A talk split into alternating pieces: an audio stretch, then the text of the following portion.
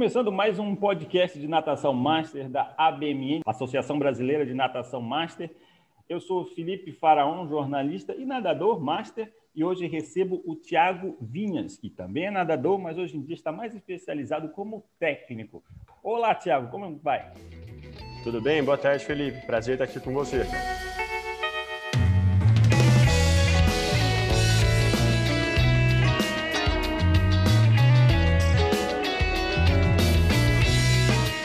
Quero muito conversar várias coisas que já me falaste de antemão, mas antes vamos fazer uma apresentação rápida de quem tu és, né? Começaste nadando e aí depois eh, ganhou o campeonato é, é, paulista, representou o estado no interfederativo, continua até uns 20 e poucos anos. Rapidamente, como é que foi esse começo de carreira só na natação? Cara, como atleta, eu comecei com dois anos. eu comecei lá pequenininho, né? Não dá para chamar de atleta, né? Mas eu comecei fazendo aula de natação com dois anos. Competi com oito ali naqueles festivais, né? Aí com 11, 12, a gente começou um treinamento. A equipe começou a treinar numa academia aqui em Campinas que participava de competições também. E aí a gente chegou a ter equipe federada. Até os 17, eu fui, né? Eu treinei aqui, chama Natação Taquaral, uma academia de Campinas. E aí, em 2004, eu mudei para São Paulo fazer faculdade. E aí, eu comecei a nadar na hebraica lá com o Murilo. Fui até 2006, meio para o final de 2006. Aí, a partir daí, o último ano, já, foi, já começou aquela história de jogos regionais. Aí, foi basicamente treino para jogos regionais, competições master. Até ano retrasado, vai. Foi a última vez que eu competi um pouquinho mais sério. E aí, os últimos dois anos, com chegada de criança, minha carreira de atleta deu, deu um tempinho aí. Ah, rapaz, isso eu acho que acontece com todo mundo. Na verdade, é uma história muito comum, né? De quem está nadando master ou está nessa fase pós 30 anos, né? Dá um intervalo, porém costuma voltar. Tu, tu, tu pensas em voltar Lógico. como nadador com tudo, ou tu vai pensar assim, não, agora eu vou ser mais técnico, para nadar de vez em quando, como é que tá a tua Cara, cabeça? Eu, eu ainda tenho uns recordes meus que eu quero bater aí, tem uns objetivos de vida que eu gostaria de fazer, que eu vim tentando nos últimos tempos, até acho que dá. Teria Quais que aliar são? ali, mas... Eu tenho o objetivo de nadar 50 costas para casa de 26. Meu Qual melhor é 27. É 30 mais? Hoje eu sou 30, entrando para 35 agora. Nesse ano de 2020? Sim, sim. Estamos concorrendo então, hein? Não, 2021 entrando para 35 ali. Ah, não, é só agora, no que vem? Ah, 2021. Não, a gente está em 2021. eu estou errando até o ano que a gente estava. É, mas, é? mas com esse ano maluco também, né? 2020 não acabou ainda. Tá, 2021, a, a partir de agora Isso. você é 35 mais, né? Exato. E aí, aí... Nesse, nessa categoria, você está visando o recorde de 50 Costa. Que Cara, mais? eu queria, na verdade, assim, natação esse ano ainda não, por questão de tempo, eu não vou conseguir treinar tanto. Sim, sim. Então, esse ano eu queria brincar um pouquinho de corrida. Eu já fiz umas provinhas de triatlo uns anos atrás, tudo. Então, para agora, meu objetivo é de corrida. Eu queria correr os 10 para baixo de 40. Meio abusado aí, mas vamos tentar. E de aí, eventualmente, para o ano que vem ou para o outro, eu queria nadar um 200 livre para baixo de 2,0. Esse é mais difícil, é um sonho de vida ali, mas esse eu confesso que eu acho um pouquinho mais viagem. Mas eu tenho 2,3 ali, mas nunca treinei muito crawl, sempre nadei medley, crawl sempre foi o meu pior estilo. Uhum. E de 50 costas, eu tenho 27,19, se eu não me engano, queria nadar para 26. E 100 costas para entrar para cá de 20, 57, que eu tenho 58,3. Certo, olha só. faz tempo, se, faz tempo. Eu não sei se isso pode te estimular um pouco, mas o Felipe Maia nadou em Guangzhou, fez 1,59, ele é da nossa categoria 35 Sim. mais, e ele ganhou o Mundial com esse tempo, de 1,59 no 35 mais. Mas ele fez na longa, eu quero fazer na curta, já estou feliz ah, demais. esses tempos todos são na curta. Curta, curta, ah, opa. Tá. O, assim, meus, eu fui nadador mediano ali, nunca foi muito bom, fui ok, mas para mim seria espetacular. Eu tenho meu melhor de tantos costas, era 2,8. É 2, feito na época de. depois de Master já, né? É. De crawl nadei 2,3. Então acho que tem um tantinho para melhorar aí. Então acho que dá. Mas também se não der, esse aí eu sei que eu tô mais tranquilo. Os de costas eu gostaria de baixar. Como nadador, qual foi aquele momento mais memorável para ti? Cara, acho que o, quando eu ganhei Paulista, qual foi a prova? Foi. Medley? 200 medley, isso. Minhas é. melhores provas sempre foram 200 e 400 medley. Mas essa melhores... prova foi longa ou curta a piscina? Essa foi curta, foi no brasileiro, oh, no Paulista de Ribeirão, é. em 2005. Que eu... E foi muito legal, porque assim, eu, eu, crawl sempre foi meu pior estilo. Então eu sempre perdi prova em crawl. Perdi medalha de quimolo, perdi medalha de Copa Saldanha, medalha de Paulista, final de brasileiro, perdi muitas oportunidades do crawl. Mas essa prova eu ganhei no crawl. Peraí, tu tá falando legal. assim, no medley, quando chega na hora do crawl, alguém te pega, então? Exatamente. Uhum. Para ter uma ideia, assim, meu sonho era final, uma final de brasileiro. Então eu lembro no, no Juvenil 2 que eu treinei, foi a época que eu dobrei treino, treinei, treinei muito bem, estava muito bem. Eu estava com o terceiro tempo, até o, até o peito, pegando a classificatória ali, eu estava com o terceiro tempo, atrás um tal de Thiago Pereira. E, Mas e com do... série fraca também fica fácil. Isso, e o um tal de Fernando Silva. Eu estava os dois na minha frente. Aí chegou no crawl, eu fechei para um 9, a galera fechando um 4, um 5, ali eu perdi vaga no. Peguei primeiro reserva por 20 centésimos. Então eu tive algumas decepções no, no crawl dentro da prova de medley, mas essa foi marcante porque eu ganhei a prova no crawl. Assim, eu passei, eu virei em terceiro no peito e passei dois caras nos últimos cinco metros. Então eu ganhei por 15 centésimos. Deu 2,905, foi meu melhor tempo de medley, né? E aí me deu vaga para o Interfederativo, assim, foi minha única seleção estadual. Certo, agora que já passou muito tempo e tu tem uma visão muito melhor, provavelmente como técnico, pela experiência, como é que tu explicas, então, por que te deu esse nitro no finalzinho dessa prova? Cara, acho que estratégia, estratégia de prova. Tava bem treinado também, né? Foi uma época que eu treinei muito bem, mas estratégia de prova, assim. Acho que hum, pensando numa prova de medley, que acho que tem o mito de ah, aproveita para ganhar a prova no seu melhor estilo. Putz, assim, na minha visão como técnico, é a pior besteira que você pode fazer. Aproveita para garantir seu descanso no seu melhor estilo e para prover realmente arrebentar e buscar o tirar o atraso do seu pior estilo. Né? Então, e foi o que eu fiz. Eu cheguei bem, peito, crawl, cheguei bem e eu consegui acelerar. Porque assim, como o crawl não era bom, nunca foi bom, se eu chegasse cansado para o crawl, dava ruim. Sim. Que foi o que aconteceu muitas vezes. Então, eu precisava chegar bem. Que, por exemplo, no 400 metros, quando eu fiz meu melhor tempo, não estava legal no borboleta. Então, aproveitei o cos para dar uma descansada e cheguei peito e crawl forte. Então, eu tive uma passagem de peito e crawl muito boa. Então, assim, foi estratégia mesmo. Assim, e eu, infelizmente, eu percebi isso depois de velho que eu nunca fui muito bom competidor. Assim, eu sempre treinei muito bem, sempre fui muito bom atleta, mas eu aprendi a competir depois de master. Assim. Tanto por isso que eu baixei meus tempos. É uma coisa que pô, é, eu sinto depois que você percebe, mas assim, já passou. Hoje, pelo menos, eu aprendi. E é uma coisa que eu trabalho muito com os meus atletas, né? Essa questão de, de como competir, né? Aprender a competir. Cara, esse é um assunto que eu acho extremamente importante. O pessoal que vai nos escutar é a maior parte do nadador que está nos circuitos com a gente, de brasileiro master, estadual master. E muita gente, com certeza, tem essa dificuldade. Eu já tive as minhas dificuldades também. Então, eu queria entender o que especificamente. Eu já vi, rapaz, relato, inclusive, de nadador profissional com dificuldade na hora de competir. Vai ter uma ideia, o Brett Hawk, que era treinador do Fred Busquet e do Cielo, ele disse que. O, ele falou isso num podcast com o Fred Busquet, que falou entre os dois, entre o Cielo e o Fred, ele achava o Fred melhor nadador, mas o Cielo melhor competidor. Ou seja, na hora das competições, o Cielo arrebentava, era, tinha uma mentalidade perfeita, coisa Sim. que o Fred não conseguia explorar 100%. Então, eu acho que só esse assunto já é uma infinidade do que a gente pode explorar e até exercitar para ir melhorando, né? Tu consegue Sem identificar dúvida. o que que tu tinhas era nervosismo? Era dificuldade de organizar os pensamentos? O porquê que tu não conseguias fazer o melhor nessas provas, nessa época de juventude, adolescência? Cara, eu não, não sei falar exatamente, mas acho que talvez um pouco o estímulo de competitividade, às vezes não sei se faltava. Eu treinava com, eu não treinava em equipe grande, e até os 17 principalmente, né? Uhum. E eu treinava no período da manhã. A grande parte da equipe treinava à tarde. Então, o meu treino ali era com 3, 4, 5, 6 pessoas. Então, já não tinha tanta competição dentro do treino. E havia um pouco de nervosismo, assim, isso ficava muito claro, porque pós-temporada, acabou o Paulista, acabou o Brasileiro, vamos fazer as brincadeiras de treino, né? Acho que todo mundo fazia isso. Vamos fazer tomada de tempo, quer alguma prova diferente, uma coisa pô, vira e mexe dava tempo igual ou às vezes até melhor do que tinha feito no Paulista. Então era, era meio frustrante, assim. Fazia sempre fiz tempos muito bons em treino, tudo. Tive, tive alguns momentos de saber competir, por exemplo, essa prova aí né, do, do, do Medley que eu ganhei. Mas eu acho que é um pouco de falta de maturidade, falta de competitividade e às vezes erro de estratégia de prova. Não, não saberia identificar exatamente. Mas hoje, hoje eu me coloco como é, entra mais pilhado, entra mais pronto para a prova, sabe? Sabendo o que os adversários fazem, o que eu preciso fazer, como que eu vou lidar em cada parte. Dentro do meu condicionamento físico, não vou falar atual, porque atual é sacanagem, mas de master, com treino de 3 mil, 4 mil, três vezes por semana, três, quatro vezes por semana, eu abaixei praticamente todos os meus tempos. Lógico, eu fiquei um pouco mais forte, eu sempre fui muito, muito magro, né? Então eu fiquei um pouco mais forte, tudo.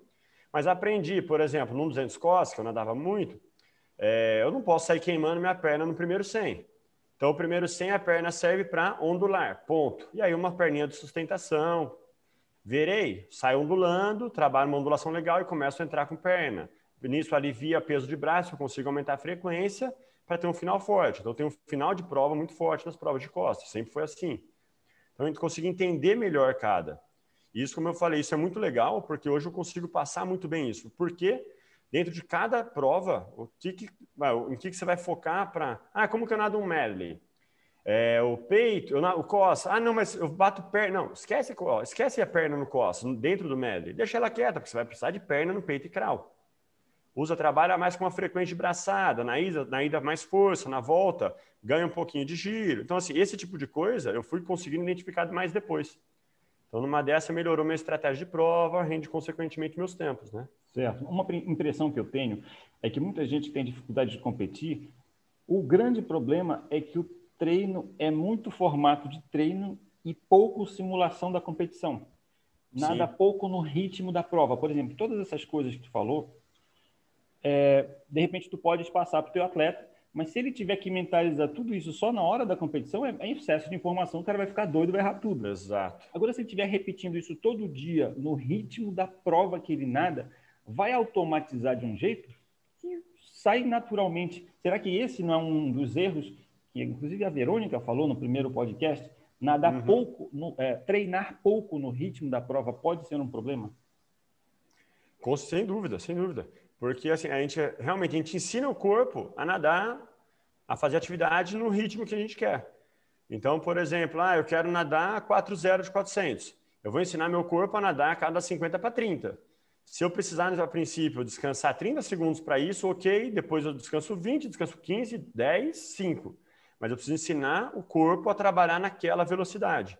Ah, eu primeiro preciso de pé de pato. Tá bom, não é o ideal, mas é um começo. Depois eu vou tirar e vou trabalhando aquilo. Então, eu ensino o meu corpo. Ah, no ritmo tal, para nadar para 30 a cada 50, são X braçadas com X ondulações, e aí essa é a minha prova. Então, assim, e sem dúvida, isso vai.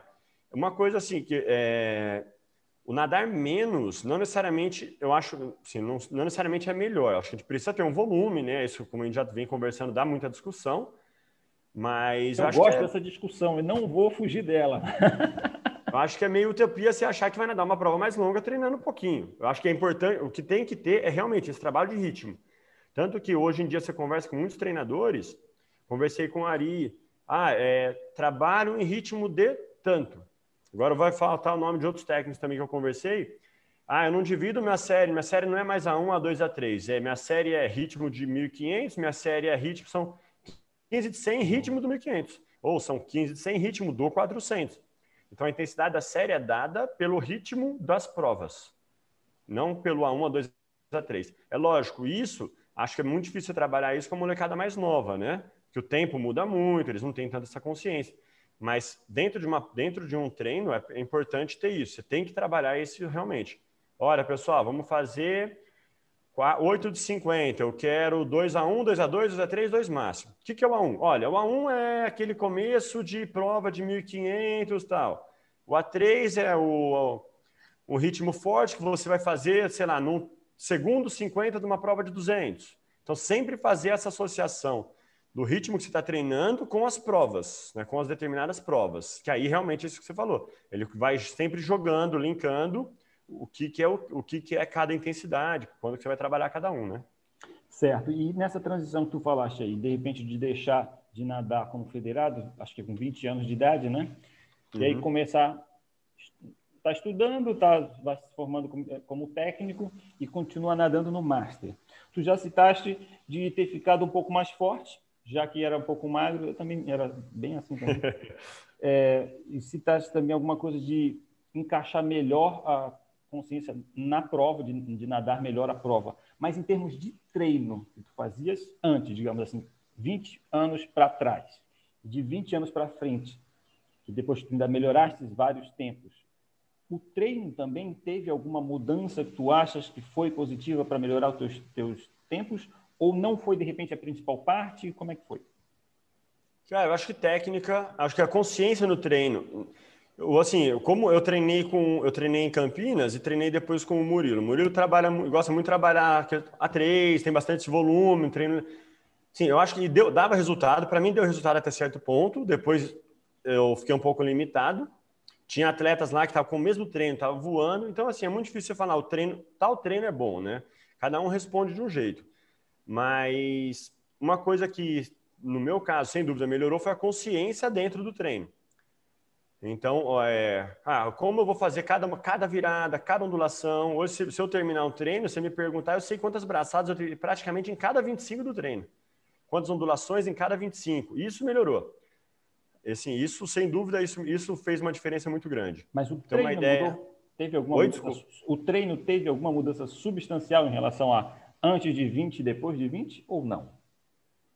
Eu trabalhei, até por trabalhar menos volume, eu jogava mais ritmo de prova. Acho que, acho que o principal ponto é realmente esse que a gente já falou. Né? Eu trabalhei mais pensando em ritmo de prova do que simplesmente ficar rodando. Mas eu não sei, então acho que eu associaria mais a consciência do, além do ritmo de prova, a como, como cada parte é feita, como cada parte do treino é nadada, para que, que serve cada série de perna, cada série de braço, como que eu vou fazer uma, uma série de medley, que tipo de pernada eu vou usar, quanto que eu vou deslizar, ou até uma coisa que eu postei agora essa semana, peito, como que eu vou acelerar na de peito? Eu não vou mudar minha técnica, eu não vou mudar meu padrão de nada, padrão mesmo. O que eu vou mudar é tempo de apoio, eu vou ficar menos tempo ou mais tempo lá na frente, força aplicada. Crau, eu vou fazer velocidade, eu vou esticar o braço. Ou eu vou fazer mais ritmo, eu vou fazer mais apoio. Vou usar perna, não vou usar perna. Eu acho que isso foi, isso foi o que mais fez diferença. Como eu vou nadar cada parte. E aí, por exemplo, como eu treinava muito sozinho, às vezes eu treinava com um amigo meu, mas eu treinava muito sozinho. Eu fui nadar uns jogos regionais lá por, por Indaiatuba. Eu nadei muitos anos, de 2010 a 2017. Eu acho nadei regionais por Indaiatuba. E aí o gringo, o Christian Soldano, falou, fui nadar um 200 costas, ele falou, ó, nada bonito, mas muito mole, sabe? Entrando mole para virada, saindo mole da virada, porque eu estava acostumado a treinar sozinho. Então, faltava essa pegada. Daí eu fui de julho a novembro, outubro, por aí, todas as viradas, enquanto eu estava nadando, todas as viradas eram fortes. Era atacava a parede, saía com ondulação forte, duas braçadas fortes, todas. Cara, foi uma diferença absurda, assim. Foi uns 3, 4 segundos que eu baixei, e foi o primeiro comentário que ele fez falou, ó, muito melhor o, as viradas. Então, assim, até porque eu treinava, trabalhava numa academia, treinava às vezes com o pessoal de lá, com os alunos, tinha um pessoal que nadava super bem, mas virada eu não quero forte. Então, normalmente eu ganhava distância na virada. Então, mesmo fazendo uma virada mais ou menos, já era o suficiente. Então, eu acabava me acomodando aí. Então, faltava esse estímulo para eu fazer virada forte.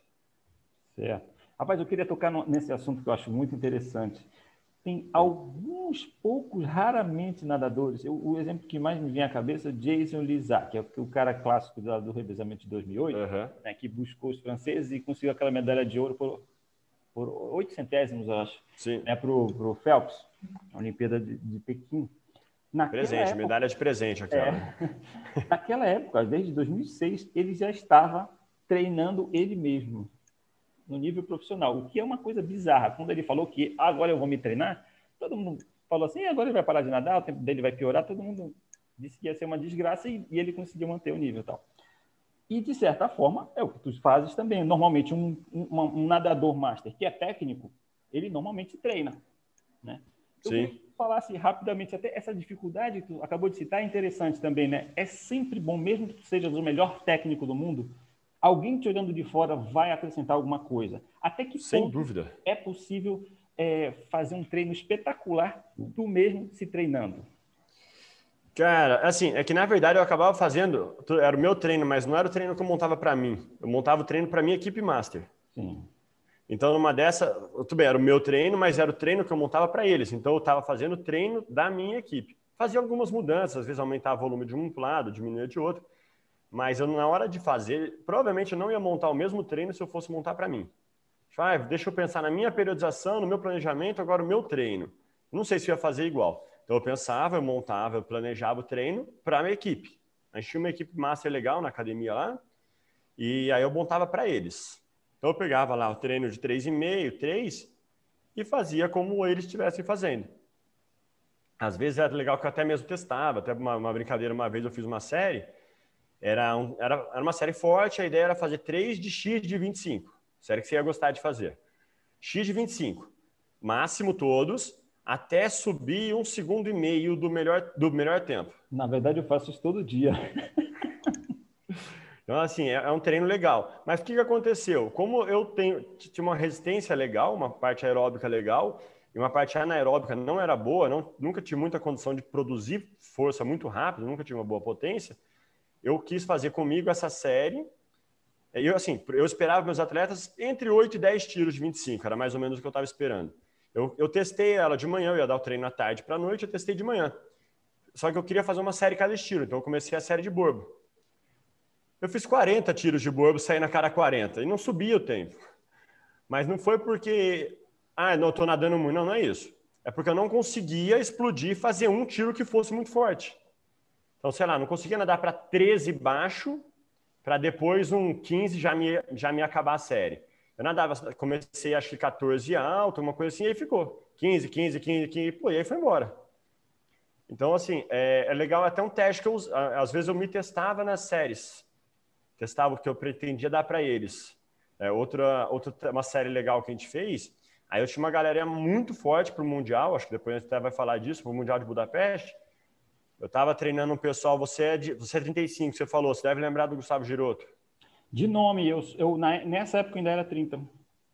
Tá, ele, então, o Giroto é 8'2", né? Ele estava nadando comigo, nadou bastante tempo. Aí tava o Adriano Schonenberger, que é da minha idade também, 8'6", o Lucas Paulucci, que quando era moleque foi campeão brasileiro, de 90. Uma outra minha Bruna Bomachar, que nadou até os 14, voltou com 34 e meteu, voltando para 28. Depois ela foi campeã mundial de 200, 400 metros lá em Budapeste. Aí mais umas duas pessoas lá. A gente fez uma série que foi 8 de 50. É, que pro... é essa tua, hein? Tava razoável o negócio. pessoal esse, juntou esses três aí, eles quase deram o recorde mundial do revezamento, junto com um cara de Brasília lá. Foi muito legal. Isso tudo o... em Campinas? Em Campinas, isso. Bacana. Três treinavam, assim, a gente treinava junto, na mesma, no mesmo treino. Isso era um treino de master, era coisinha suave. A, a, gente, a série foi 8 de 50, forte, né, anaeróbico, pau. Re, intervalo regressivo a cada dois. Então, os primeiros dois tiros para a cada dois, depois um 40, um 20 um minuto. Isso, aí o último saiu um minuto. Cara, doeu demais, cara, doeu demais. Foi, todos que iam para o Mundial fizeram e mais um ou outro também. Para ter uma ideia, assim, o, o Paulucci foi o cara que mais sentiu. Ele começou para 25 e terminou para 29 a série. Ele é mais velocista que os outros, é impressão minha? Ele era, ele é velocista. Ele, assim, ele é um talento absurdo. É nada, nada bonito, tudo, nada legal, tem uma técnica fantástica.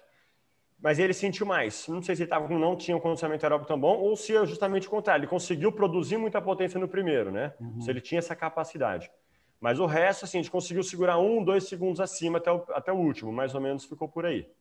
Mas foi uma série, até, até brinquei com ele. Eu falei, cara, eu sei que você está aqui para brincar, a gente também. Então, se, se, se, você não quiser fazer esse tipo de série, você me fala, não tem problema, a gente vai, a gente vai ajustando. Ele falou, não, se fosse todo dia eu não via não, porque eu parava de nadar. Mas, mas uma vez ou outra tudo bem, não tem problema. E foi muito legal, assim. Foi uma competição, foi uma competição muito boa. Luciano conta umas histórias de uns treinos absurdos, mas era de vez em quando. Era uma, eles citam que é para parte mais para te puxar a mente, a tua parte mental, Sim. do que tu fazer todo dia uma coisa que é meio estranha, né? Tu tem um padrão e de, de, às vezes em quando tentar te puxar um pouco de fora de uma zona de conforto, talvez isso passa, faça até parte de, de estratégia de treino, treinadores, né? É, por exemplo, qual, é, sim, fisiologicamente, para que serve uma série de 100, 100 de 100, cara? Serve para matar o cara, arrebentar com a cabeça dele e deixar ele morto por uma semana. Mas a parte psicológica, ela vira história para contar, né? É. Então, assim, isso, isso, é legal. Isso é, assim, eu, eu acho que é importante esse tipo de coisa. Ainda não fiz com meus atletas, não tive tempo ainda. Mas eu, como atleta, eu fiz uma vez. Um, antes de eu entrar na hebraica, o, quando eu estava na faculdade, um cara lá na faculdade que tinha sido atleta do Murilo falou: Olha, é, ele é meio louco, assim, na Semana Santa ele dá uns treinos meio loucos, tal. Sexta-feira Santa sempre tem alguma coisa. E a gente entrou lá, segunda-feira já começou, né? ó, tô pensando no treino da sexta, 40 de 400, 120 de 100, 60 de 200, alguma coisa assim. Aí foi porrada a semana inteira, chegou na sexta-feira, vamos lá, pessoal, sai no próximo zero, 120 de 100 a cada um 30, na longa. Aí, resultado, acabaram umas 4, 5, isso sexta-feira santa, né? Umas 4, 5 pessoas acabaram, conseguiram terminar. Quebrar foi engraçado que ele quebrava ovo de Páscoa que ele tinha ganho e dava pra gente nos intervalos. Então chegava nos 25, a gente estava mastigando aí, tentando engolir o chocolate, mas estava lá nadando. Mas é, é justamente isso, né? Foi uma série que ela, ela vira. Fala, eu consegui fazer. Eu consegui fazer isso, eu consigo fazer o resto, né? Muito mais do que a questão fisiológica mesmo. Eu tenho, eu tenho trabalho psicológico é te levar a um lugar que tu acha que não vai conseguir, tu percebes que consegue e naturalmente tu vai é, criar consciência. Bem, eu consigo outras coisas também. Aí vai embora, Sim. né? E às vezes sai alguma coisa. Por exemplo, um menino lá que nem, ele nem era mais rápido da equipe na época. Mas ele, pô, no meio da série ele virou lá, começou a segurar um 15, um 16, ele era acho que juvenil. Tinha um, tinha um nível legal, começou a segurar um 15, um 16, melhor do que os outros que eram mais rápidos e foi foi até o último, até o final segurando. Foi o melhor, foi o que fez a melhor a série. Eu era mais velho na equipe na época, eu era Júnior 2 já. E eu nadava costas muito fácil, assim, muito mais fácil do que crawl, né? Eu segurava série, eu sempre segurei série de costas e crawl um tempo muito próximo, só que sofrendo muito menos para nadar o costa. Então eu fiz até o meio da série, dois crawl, um costa, dois crawl, um costa. Aí foi. Até que eu falei, ah, vou fazer agora, vou te virar tudo de crawl, tentar pegar um ritmo e ir embora até o final. Até o 90, eu lembro até hoje, deu certo. Aí os últimos 30, cara, aí foi martírio. Assim. Era um que eu batia mais perna para descansar braço, aí o outro eu ia bem devagar, chegava, batia um 27, saía, o outro eu fazia mais forte, batia um 15 para ter um pouquinho mais de intervalo. Mas foi até o final. Mas sim, às vezes aparece alguém que você vê, os caras justamente crescem na dificuldade, né? Então essa série tem algumas funções, esse tipo de série tem algumas funções legais. Certo, olha só, bora entender então agora o que aconteceu depois dos 20 anos de maneira mais detalhada. A gente pode dividir, eu não sei até que ponto é possível dividir a partir de, desse momento a tua vida de treinador para nadador. É tudo muito misturado. Tu és treinador fazendo o treino que tu passa para os teus nadadores, né? Uma coisa só. Mas quais Sim. são os momentos mais memoráveis? A gente é, antes de Budapeste, você teve outro mundial, teve campeonatos importantes que tu participaste, ou que tu estavas lá mais como técnico, às vezes nadando também, mas está mais como uhum. técnico, às vezes está mais como nadador também, né?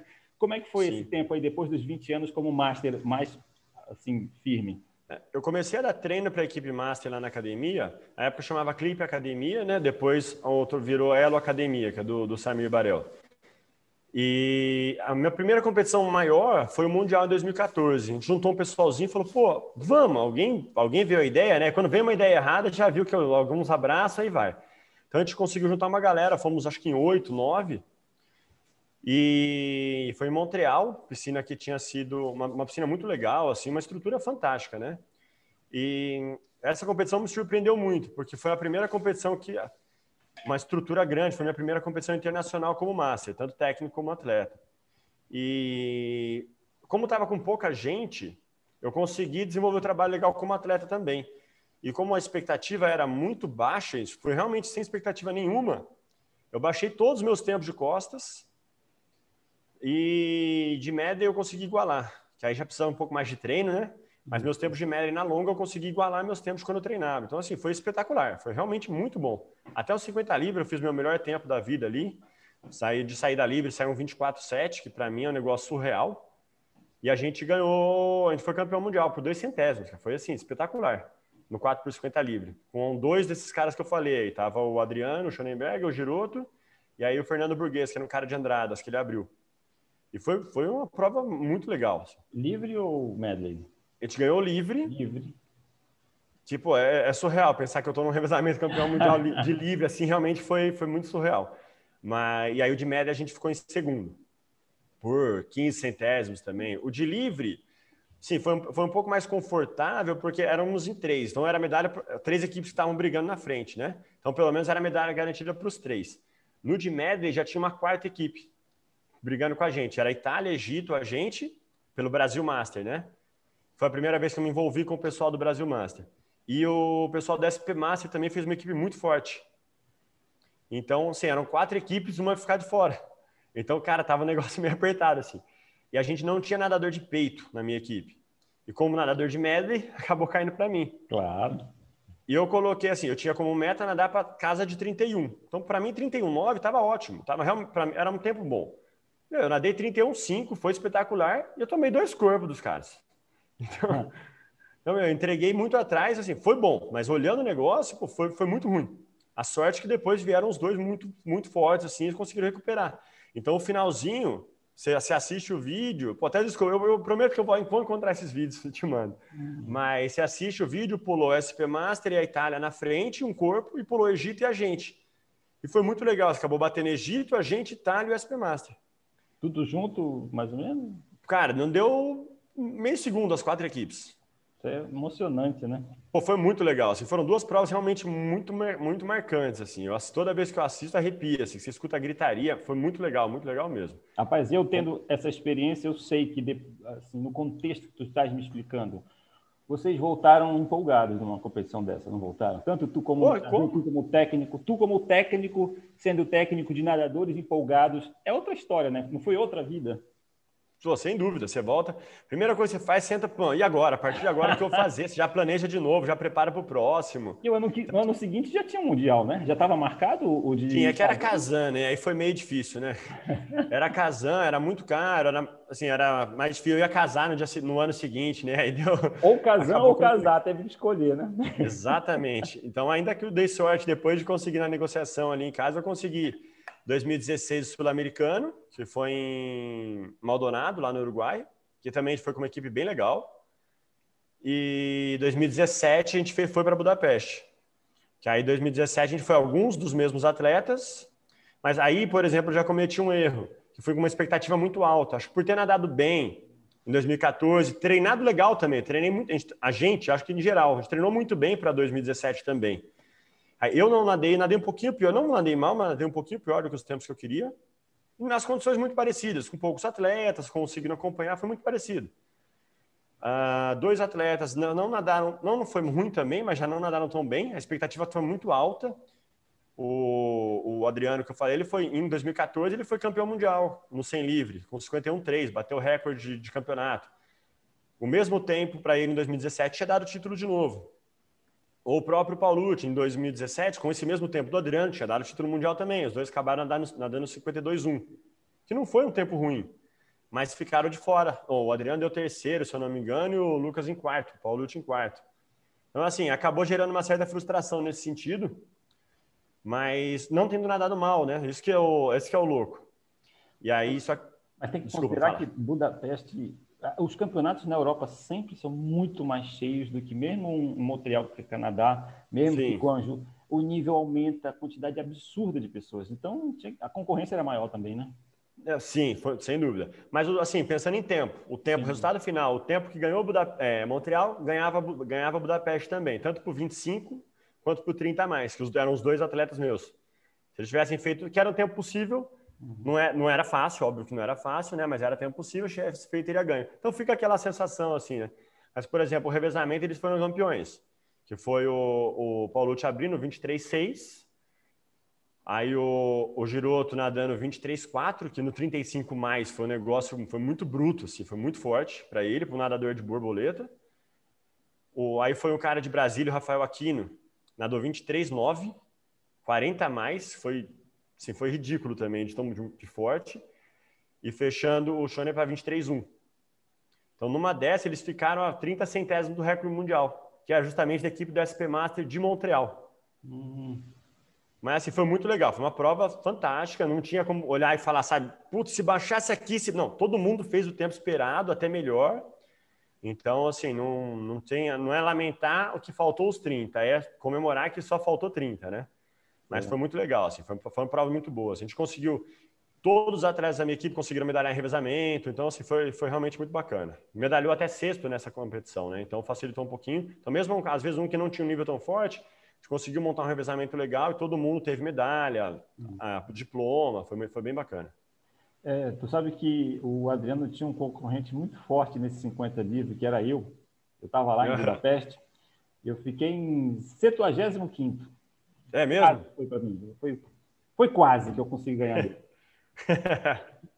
Como eu não Mas... tinha chance, eu, eu, eu não estava dormindo direito, eu estava bebendo, não estava nem aí. Eu, na época eu fazia tipo 25 alto, então eu, Não tinha uhum. nenhuma chance. Eu estava lá só para passear mesmo. E foi uma delícia eu pular naquela piscina maravilhosa, aquela a Não, sensação demais, né? de cair a primeira vez numa piscina daquela, só isso já.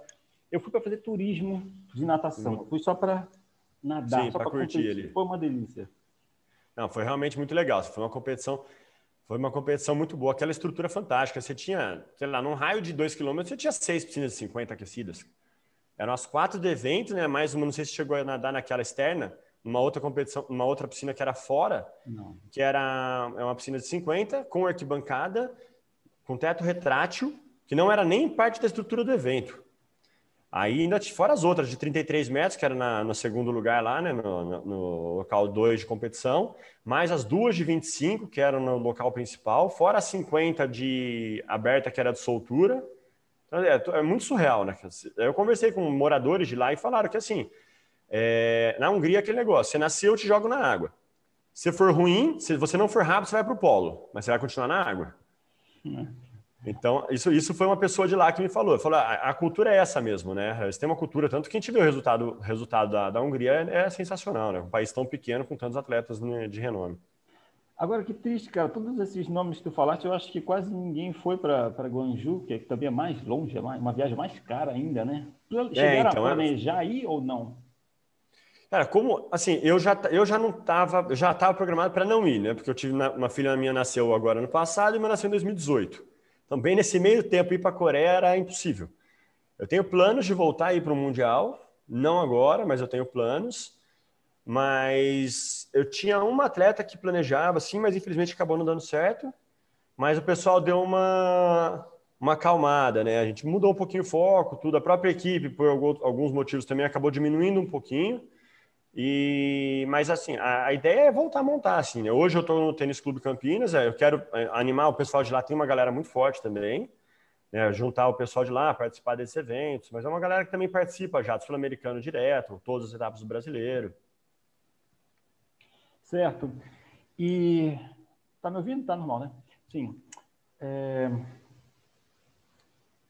Ano que vem já dá para ir? Ano que vem é Japão. 2022. Já tem uma que está me cobrando faz tempo o planejamento para lá, cara.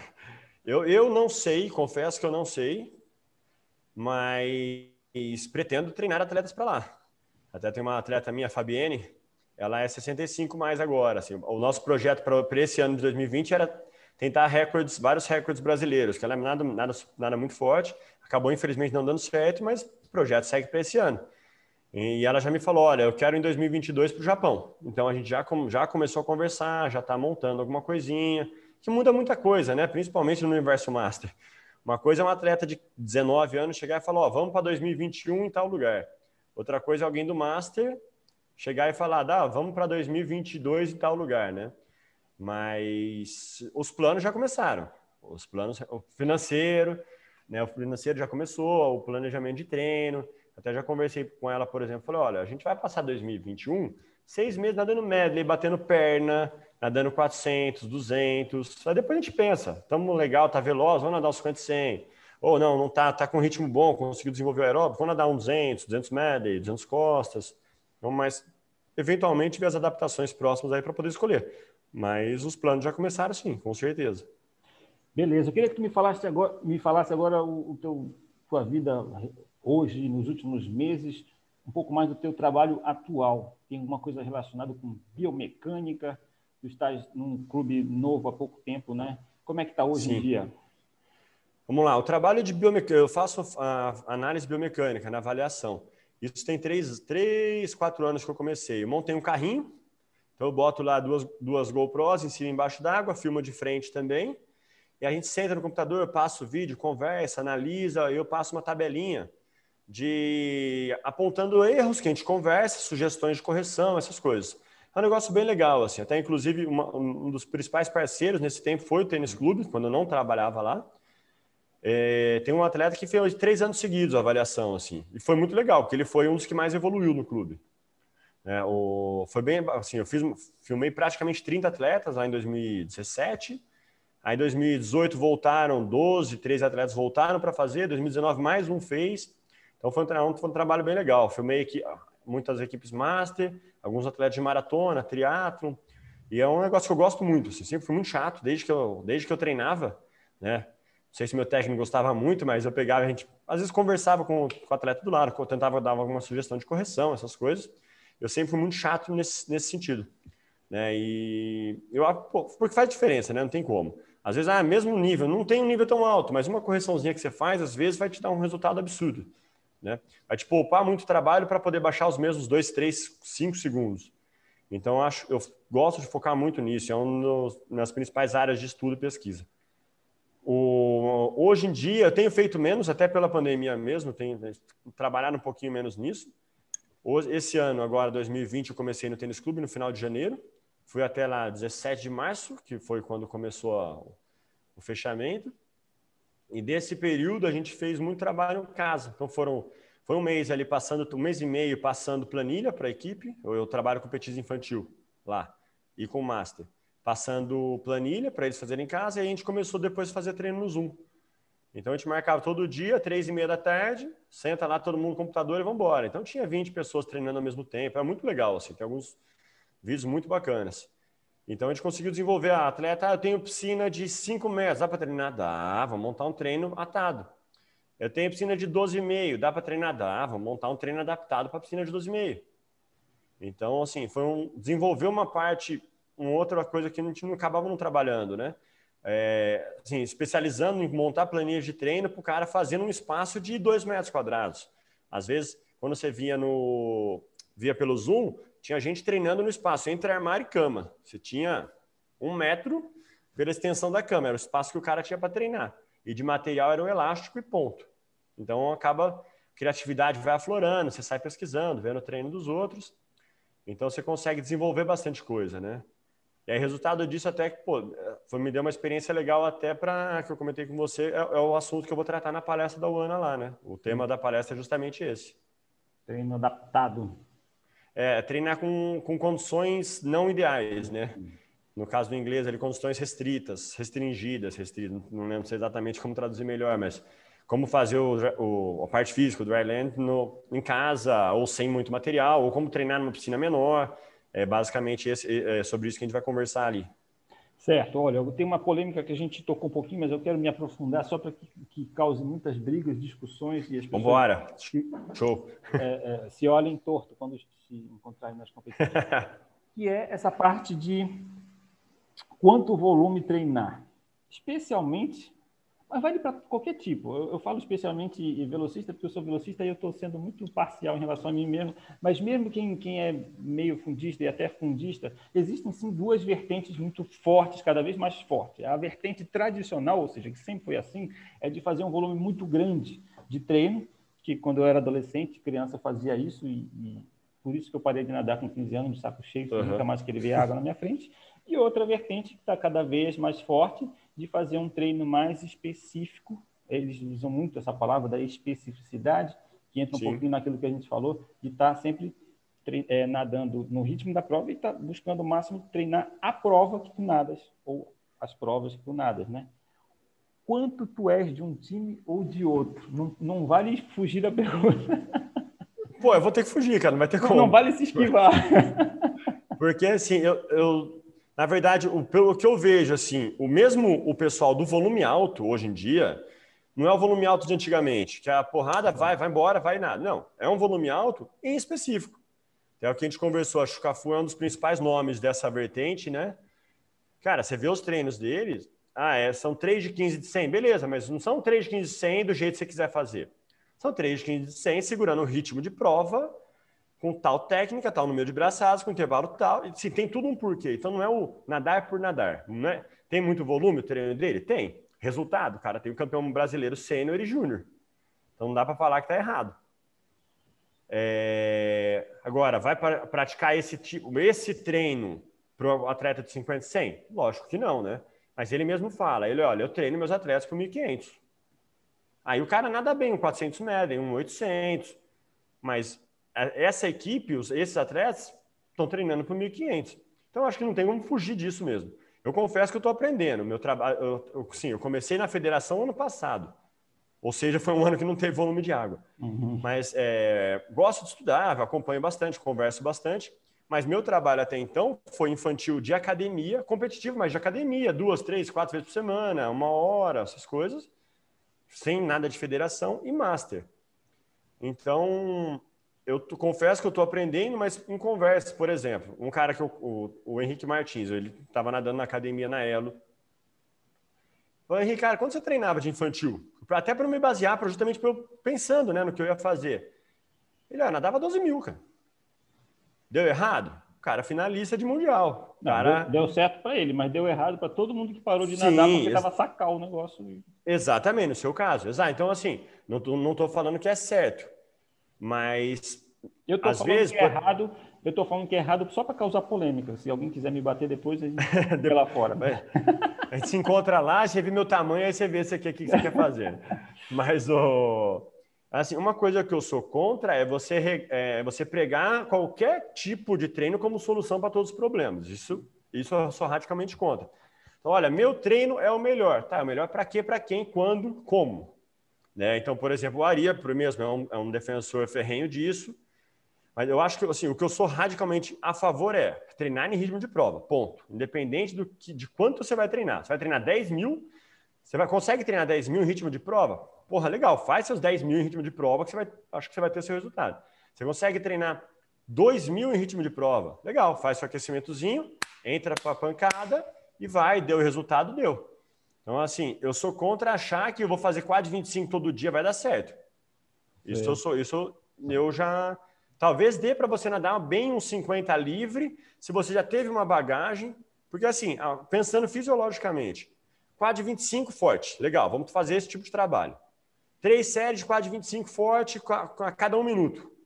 Ou com um intervalo de 10, fazer mais próximo de uma prova. O trabalho aeróbico é extremamente importante para a recuperação. Então, se você não tem um trabalho aeróbico minimamente desenvolvido, sua série de quad 25 vai ser 11, 12, 13, 14. Se você tem um trabalho aeróbico legal, vai ser 11, 11, 12, 12. Aí não tem como você achar, não tem como você comparar o resultado final em competição de quem treina 11, 12, 13, 14 com quem treina 11, 11, 12, 12. Então, não tem, eu acho que não tem como você menosprezar a importância do trabalho aeróbico. Mas você não vai treinar só aeróbico nadador de 50 livre, óbvio. Uhum. Então, mais uma coisa que eu. É um assunto que eu acho muito interessante, porque eu vivi, eu acredito que posso dizer isso no plural, nós vivemos, é Sim. essa transição, o próprio Henrique Martins, de um 20, 30 anos atrás, em que se fazia um volume absurdo para uma transição hoje em dia para alguma coisa um pouco mais direcionada para as provas. Essa transição, uhum. eu acho que ela ainda está até em curso, porque existem vertentes ainda que, que ainda querem um volume maior, pouco menos Sim. específico, enquanto outros querem desesperadamente diminuir o volume para conseguir nadar mais específico, né? A gente está em curso nessa, nessa transição. Tu achas que era errado? Tu concordas comigo que era errado botar 12 mil para um infantil? Sim, sim, concordo. Eu acho botar 12 mil para todo mundo, eu, eu acho que não faz sentido mesmo. Pode ser que algum infantil tenha se desenvolvido bem com esses 12 mil? Pode ser, que é o próprio caso do Henrique. Ou, às vezes, um cara que já tem um físico mais desenvolvido e vai nadar provas de fundo. Às vezes, o cara já tem uma maturidade, a maturação dele já é de juvenil. E aí, o cara vai responder bem, às vezes, a esse volume maior. Mas eu concordo que não, não pode ser uma regra, de, de forma alguma. Sim. Assim, só é, o que eu pretendo, o que eu tenho, como, como eu falei, eu estou aprendendo ainda, mas o, qual que é o meu objetivo com a minha equipe infantil? É chegar na base é, a fazer um trabalho em torno, no, no, pico de volume de base, em torno de 5 a 6 no dia. Não penso em passar, a gente tem duas horas de água. É, tem uma, uma hora de físico, onde entra tudo preventivo, core, todo, um pouquinho de força mesmo, mas é basicamente padrão de movimento, né? aprender padrões de movimento. E duas horas de água. Minha ideia era essa. Eles vinham de volume um pouquinho mais baixo, a ideia é chegar num volume um pouquinho mais alto. Mas é lógico que eu não, vou, não posso chegar em 6 mil com todo mundo. Eu consegui em março chegar próximo disso. Eles chegaram a dar 5 e pouquinho no dia. Foi o máximo que eu consegui chegar. Reclamaram? Cara, não. não. Lógico, cansados, né? mas, mas não. Até, e assim, Porque a ideia é ser um treino cansativo, porque eu quero, eu quero, eu gosto, como, como nadador de medley, minha série, se eu for pegar meu treino, é basicamente em séries múltiplas de quatro. Dificilmente você vai ver alguma coisa que não seja múltiplo de quatro. Que é muito para fazer, dividir um cada estilo, alguma coisa assim, muita perna. Então fica um negócio que varia bastante, né? Não fica monótono. Cansa, mas não fica monótono. E acho que, assim, você pensar em trabalho anaeróbico para o infantil, petis, isso é meio que unanimidade, assim, não é, não é o trabalho ideal. Então, por exemplo, pensar o foco, a base no aeróbico, a galera não tem músculo ainda, não adianta eu ficar arrebentando eles, sendo que eles não sabem nadar. Isso é uma coisa que eu vi, não, de não saber mesmo como fazer um trabalho de velocidade, como girar o braço rápido, eles não sabem. Sabe aquela história de já entrar cavando, já entrar armando alavanca, poder girar com totalmente alternado? Isso de uma equipe de 20, eu tinha um, dois que sabia fazer um trabalho legal de velocidade. Então, assim, acho que não era o, o objetivo. Eu precisava ensiná-los a fazer, né? Mas fazer com que eles fizessem uma série mais longa um pouco, um pouco melhor.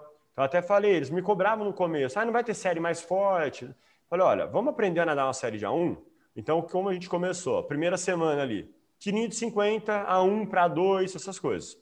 Depois, tá legal, viradas, porque não adianta eu fazer uma série de 200 se minhas viradas saírem nos 3 metros. Então, eu vou fazer uma série de 200, eu preciso ter certeza que minhas viradas estão saindo nos 5. Eu estou fazendo streamline legal, eu estou mantendo o número de braçadas, estou fazendo a técnica que eu quero. Isso em 200 é absurdamente difícil de fazer. Então, vamos fazer 4 de 50. Fiz 4 de 50 legal, bem feito? Bom, vira 2 de 100. Fiz 2 de 100 bem feito? Vira 1 de 200. Legal, vamos aumentar a intensidade do treino. Vamos colocar a intensidade no treino. Primeira série forte que eles fizeram foi 20 de 25, a 3 a 1, a 3 a 1. Não adianta querer dar 3 de 3 de 100, que é uma série que eu gosto muito de dar, a 3. Não, não tem condição de fazer. Então vamos, vamos trabalhar mais forte? Vamos. 25, volta a 1. A 1 não é solto, é técnica. Então, ainda pensando em número de braçada, número de ondulação. O A3 caprichado. Legal, foi bem? Vamos para o próximo passo. 20 de 25, todos A3. Ou 6, sei lá, 3 de 6 de 50. 2 a 1, 2 a 2, 2 a 3. Alguma coisa nesse sentido. Esse tipo de série porque te dá a condição, eu gosto muito de série progressiva, porque ela te dá a condição de começar mais focado na técnica, né? Aí você conseguir fazer a progressão com a memória, tanto a parte neurológica, a parte neural, a parte muscular, pensando na parte técnica, você consegue fazer na progressão de, de intensidade. Facilita comparado com, ó, começa forte, que às vezes está meio perdido. Você começa um pouquinho mais fraco, por 3 de 4 de 100, 1 a 2, 3 a 3. Então, esse tipo de. Eu gosto muito de fazer esse tipo de série. Dava, inclusive, no Master. Uhum. Certo. É, já para a gente começar assim, caminhando para o final, mas tem uma coisa que eu acho muito interessante, que eu acho que é uma tendência atual, é que cada vez mais parece que o trabalho, não só na natação, em todos os esportes, até no próprio futebol, que a gente gosta muito de acompanhar, né? Antigamente, uhum. o, o Ronaldo, hoje ele dá entrevista reclamando que ele tinha que fazer a mesma corrida que o Cafu que era lateral. Tinha que ir voltar, o Ronaldo tinha que só dar alguns piques. Naquela época, ou seja, década de 90, o treinamento Sim. de futebol de elite do melhor, da melhor seleção do mundo botava os dois para fazer a mesma corrida, que a gente sabe, né? Que hoje, enfim, isso realmente não acontece mais. Então, esse nível de especificidade parece que ele vai exigindo que seja cada vez maior quando a pessoa vai ficando mais velha. Porque o infantil lá é lógico, tu precisa que todo mundo seja clínico geral para depois se especializar em alguma coisa e o teu corpo vai dizer no futuro. Não adianta especializar muito cedo, isso é Perfeito. pacífico. Porém, quando a pessoa está adulta, aí que eu acho que cada vez mais, hoje em dia, é muito claro que uma pessoa é muito diferente da outra. E aí que eu acho que o trabalho do técnico ou de uma consultoria é bacana para fazer uma coisa única e específica voltada para o adulto já formado. Um exemplo que eu posso te dar, eu sou fã do, do, do, podcast do Brett Hawk, todo podcast meu eu fico citando o cara.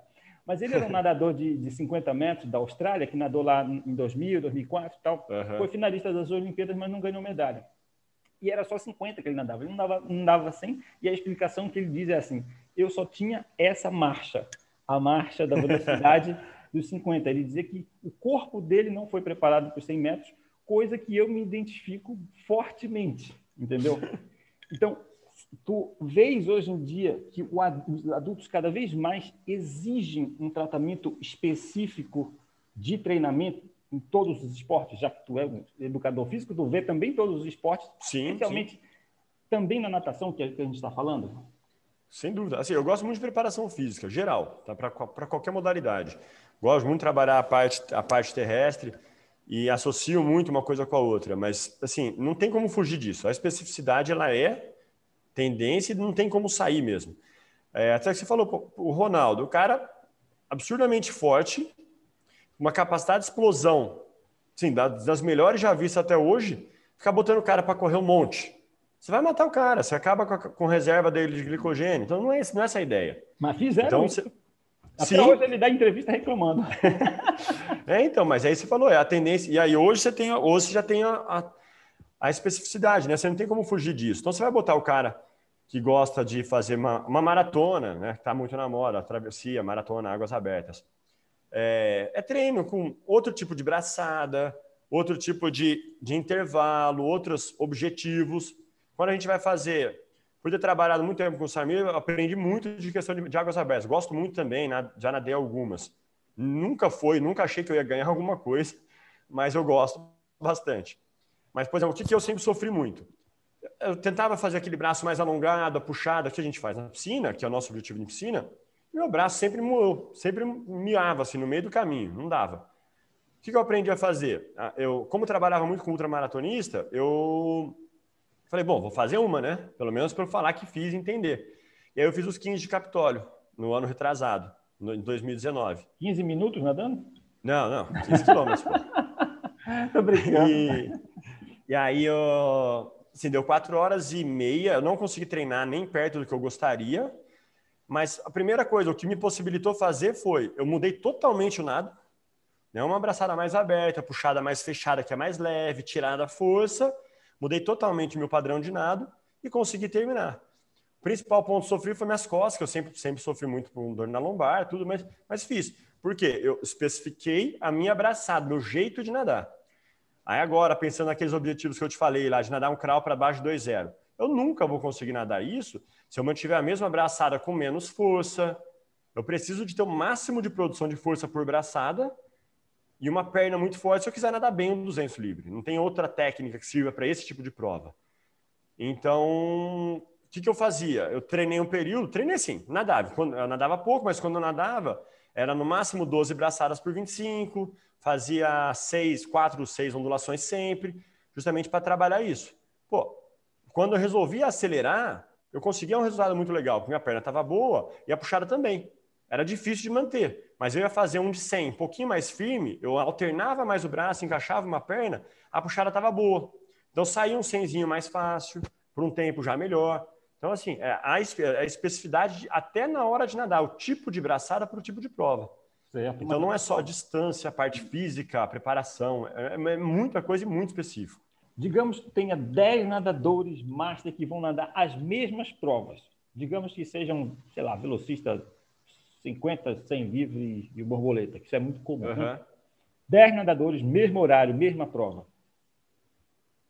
Vai passar o mesmo treino para todos?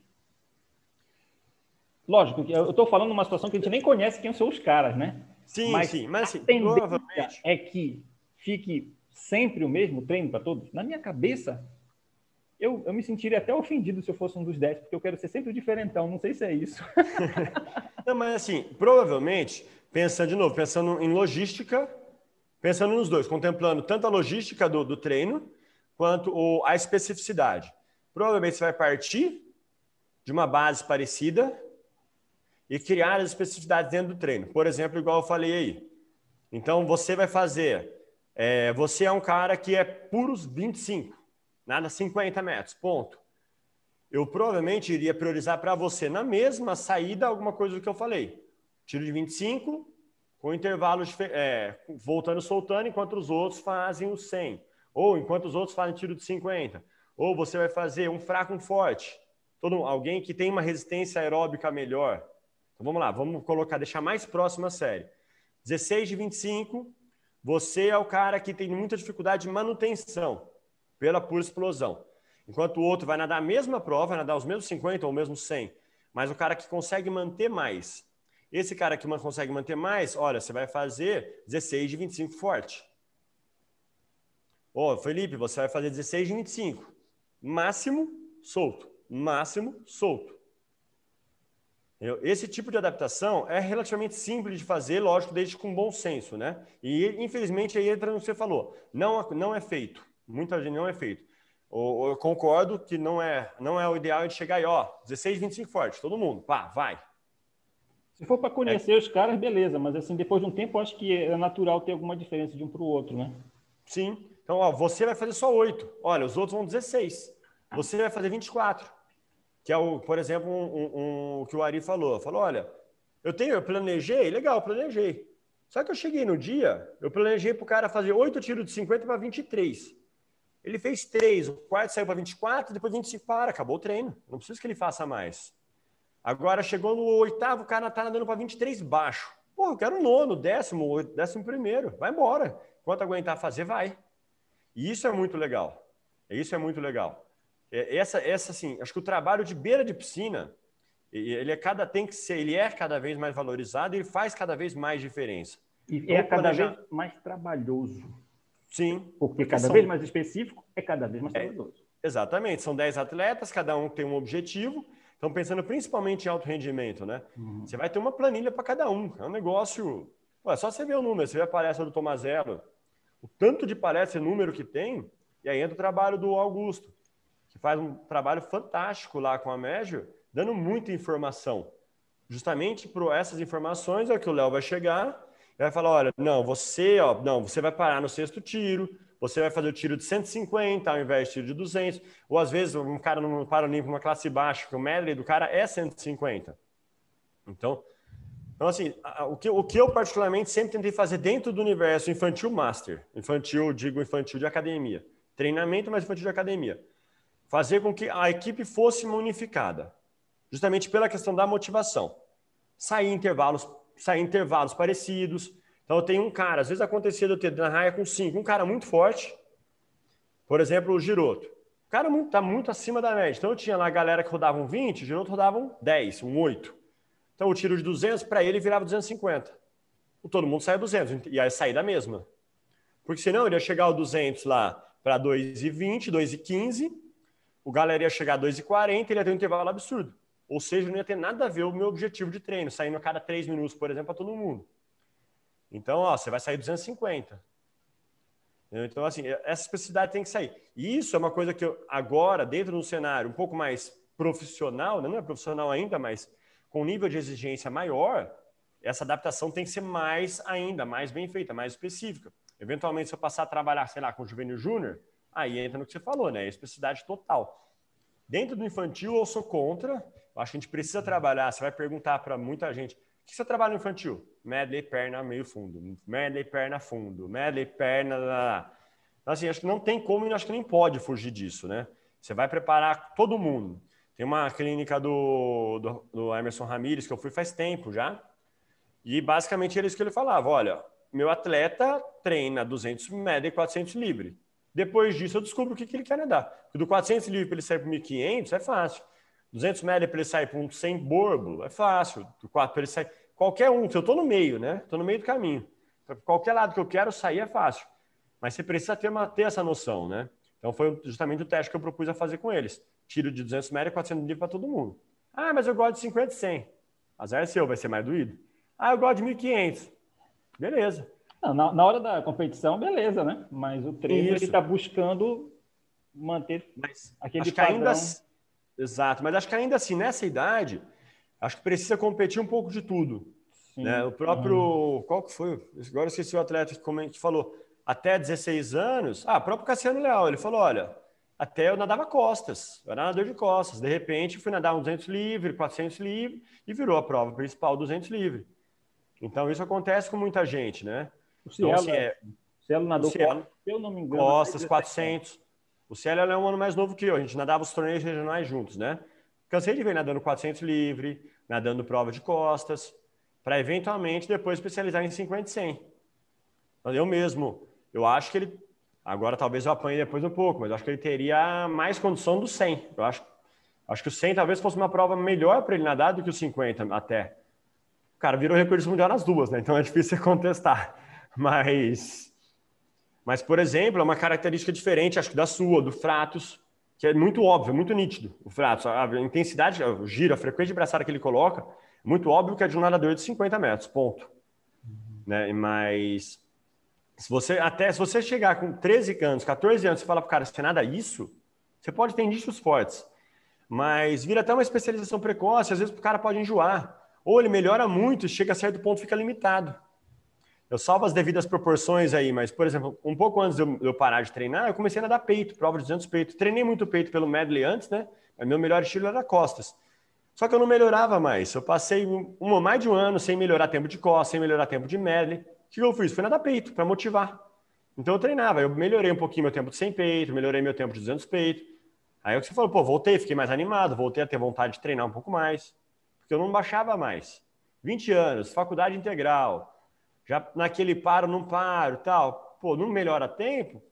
No, e assim, num nível que não vai me dar em nada, não vou ter, não vou ter um, um nível legal mesmo, já, assim, já com essa noção, ah, quero, eu quero baixar tempo, né? Então aí eu fui treinar pro peito, nadava 200 peito. Então hoje eu tenho uma prova de 200 peito legal. Mesmo com pouquíssimo treino, eu nadei o regionais ano retrasado por Tuba, foi o último, verdade, foi o último ano que eu nadei com eles. Um mês antes eu liguei pro técnico e falei, oh, tem vaga aí? Tô a fim de nadar, deu certo. Ele, ah, pô, tem 200 costas, 200 peito. Eu topo, sempre nadei essas duas provas. Gosto de nadar 200 peito na curta, na longa não. Eu gosto de nadar 200 peito na curta. Pô, fui lá com um mêsinho de treino, que queria nadar 2,31, que seria legal, meu melhor tempo é 2,27. Fui lá, nadei 2,29. Cara, pura cabeça, técnica, assim, ó, ajeitei algumas coisas de técnica, né? É, a cabeça foi legal, Filipinas uns 12,5. Só que eu falo, pessoal, quanto mais embaixo, menos em cima. Trabalha esse submerso aí que vai ficar mais fácil. Foi lá, deu 2,29. Então, assim, é, fundamentos que ficaram da base, né? De quando eu treinava, o período que eu falei que eu dobrava treino, era juvenil 2. Meus tempos despencaram, assim, acho que foi de longe o ano que eu mais treinei, nadava 50 mil por semana. Era a série de 3 de 800 na dobra. Cheguei a fazer um 10 de 400 medley, acho que foi uma das piores séries que eu fiz também. E, ou medley, 400, fazia tiro de 400 medley, fazendo duas Filipinas na virada do cos para o peito. Eu fazia é, com borbo, então era borbo, cos, peito, borbo. E isso me deu uma base para hoje em dia eu consigo ondular, consigo fazer seis ondulações no 200 costas em todas as viradas, ou a Filipina no 12,5 em todas as viradas no 200 peito. Né? Mas assim, a, a, sensação, a consciência, a calma que precisava ter esse tipo de trabalho, né, me deu uma noção para fazer isso hoje em dia. Mas é, é, pô, até me perdi da onde, da onde a gente veio para isso. Mas, resumindo, acho que a consciência é extremamente importante, dependendo do trabalho que você está fazendo, né? Beleza. O problema da natação é que o assunto não acaba nunca. A gente pode fazer um podcast, uma live, duas, três horas. Quando vê, a gente está tá acabando o tempo e a gente não percebe. Mas e não chegou, enquanto... não tem, e faltou um monte ainda de é. falar, né? Por enquanto, a gente vai ficar por aqui, então, no podcast. Outras vezes a gente vai ter outras oportunidades. Eu quero, eu quero marcar depois umas conversas, botar mais gente na, na sala, fazer umas bagunças Legal. de vez em quando. Alguma coisa para comentar uma, uma, competição que vai ter, uma competição que, que já teve. Para pensar em outras ideias, além dos podcasts, que é isso que a gente está fazendo agora. Para se despedir, tu pode dar aí tuas redes sociais, site, teu trabalho, alguma coisa para alguém que quiser te achar Pô, lógico. Estou é, no Instagram, Facebook. Por enquanto acho que é só aprendendo essas coisas novas aí também, né? É, Vinhas Underline Thiago, eu estou colocando, até a gente está no meio de uma série, estou aproveitando as férias lá do clube, estou fazendo uma série de educativos. Então, estou indo para a última semana agora. Toda semana, faz três semanas já, foi uma colocando educativo de borboleta, então todo dia um educativo diferente.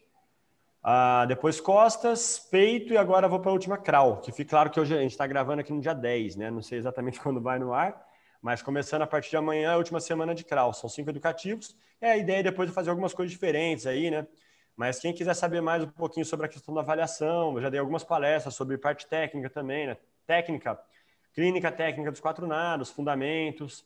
É, acho que é um negócio que vale muito a pena assim, ser conversado, né? Que faz uma diferença fantástica. Assim, é um negócio que, como você falou, se deixar, a gente vai passar o dia falando. E quando encontra alguém que gosta de falar, gosta de falar de natação também, não, não tem fim o negócio, né? Verdade. Mas é, acho que é isso. Da minha parte, acho que é isso. Beleza, então eu agradeço muitíssimo, Tiago Vinhas, pelo bate-papo, pelos ensinamentos. A gente, quando recebe técnico, a gente quer mais explorar o cara para absorver alguns conhecimentos. Eu espero que sejam conhecimentos úteis para todo mundo que está ouvindo. YouTube, quem vê no YouTube, saiba que tem podcast. Quem está ouvindo o podcast, saiba que também tem YouTube, Natação Master, que é o nosso podcast da ABMN. Muito obrigado. Até a próxima, Tiago. Valeu. Eu só mais uma coisa rapidinho. Ainda bem que a ideia era falar sobre técnico, né? Porque depois de falar com a Verônica, você querer falar de atleta comigo é até sacanagem, né? Mas a gente viu, né, que as duas coisas são ligadas e não dá para separar muito também, né? Sem dúvida. Perfeito, Felipe. Obrigado, parabéns pelo trabalho. Obrigado, tchau. Valeu, até mais.